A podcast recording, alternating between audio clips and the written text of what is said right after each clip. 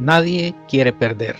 Sin embargo, mientras vivamos en un mundo en el que nos apasionan las elecciones, la lotería y los videojuegos, perder es inevitable. Algunos hacen lo que sea con tal de evitar la derrota. El expresidente de Estados Unidos, Donald Trump, se negó durante semanas a aceptar que había perdido las elecciones.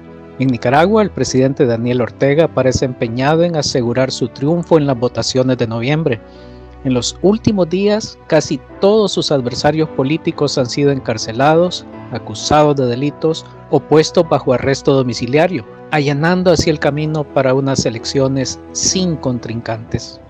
En Perú, la estrecha votación de la segunda vuelta presidencial ha sumido al país en una amarga espiral. Tras la elección, el bando de la candidata Keiko Fujimori, abajo en el conteo oficial por menos de 100.000 votos, no se resigna a perder. Como escribió con elocuencia el politólogo peruano Alberto Vergara, el momento requiere de una grandeza y humildad que estos candidatos y sus aliados no han mostrado, pero que deberían estrenar gane quien gane. En Israel, otro país en turbulencia, con cuatro elecciones en dos años y donde el gobierno no ha conseguido formar una coalición estable, el domingo pasado fue un día clave. El Parlamento votó para que Naftali Bennett asuma como primer ministro. Sin embargo, el actual mandatario Benjamín Netanyahu asegura, sin evidencias, que la elección de marzo fue robada, sembrando así miedo y división.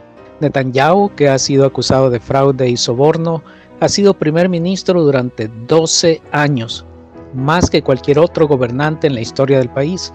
Y como dijo una analista política, se convenció de que cualquier otra persona que gobernara Israel sería una amenaza para su existencia. Donald Trump, para evitar irse de la Casa Blanca como un perdedor, lanzó dudas sobre la transparencia de la elección. También asusó el miedo de sus seguidores al insinuar que perder las elecciones suponía el fin de un orden social para la mitad del país. Pero como advirtió Vergara, donde gobierna el miedo no hay espacio para la democracia un sistema que descansa en la confianza, confianza en que los votos cuentan, las instituciones funcionan y la justicia impera.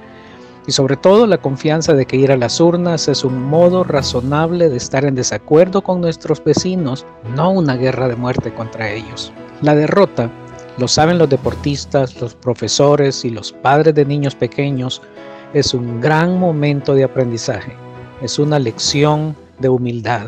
La semana pasada la tenista Coco Gauff fue eliminada en los cuartos de final del Roland Garros. Estoy decepcionada, dijo después de perder, pero dijo que la pandemia le daba otra perspectiva. Voy y juego tenis y pierdo, pero hay personas que en realidad están perdiendo sus vidas. Jesucristo también se refirió a este tema de ganar y perder cuando contó la historia de un hombre que había logrado el éxito en su vida, había logrado acumular muchas riquezas y estaba dispuesto a ponerse a descansar y disfrutarlas. Pero Jesús pregunta en Mateo 16, 26, ¿qué aprovechará el hombre si ganare todo el mundo y perdiere su alma? Esa pérdida sí es terrible. Esa pérdida sí nos debería preocupar. Que podamos dedicar nuestro tiempo no solamente a tener ganancias materiales, sino también a edificar nuestra alma.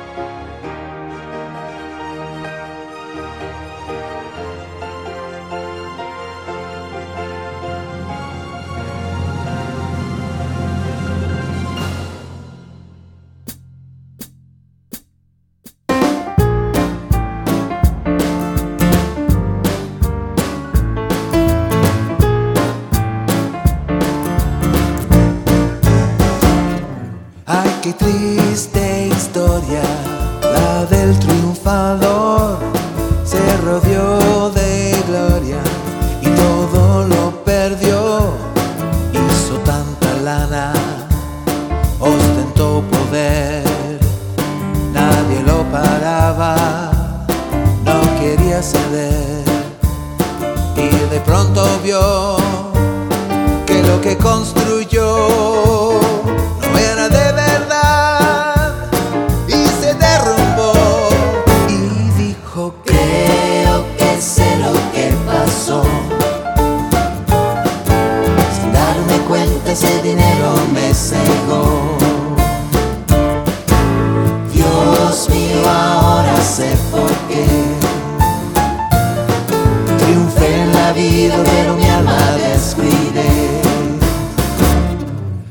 qué triste historia, la del triunfador que al fin su gloria y su fama perdió por hacer dinero. Se metió en el juego, vivió bien primero, acabó en el fuego, pues de pronto vio que lo que construyó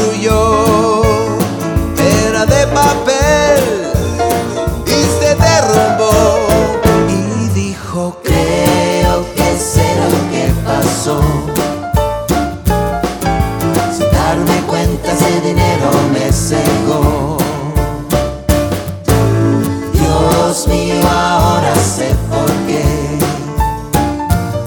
triunfé en la vida pero mi alma descuidé Watch out! De nada sirve, no te engañes ya. Hacer dinero y tesoro acá, solo apostar por lo material.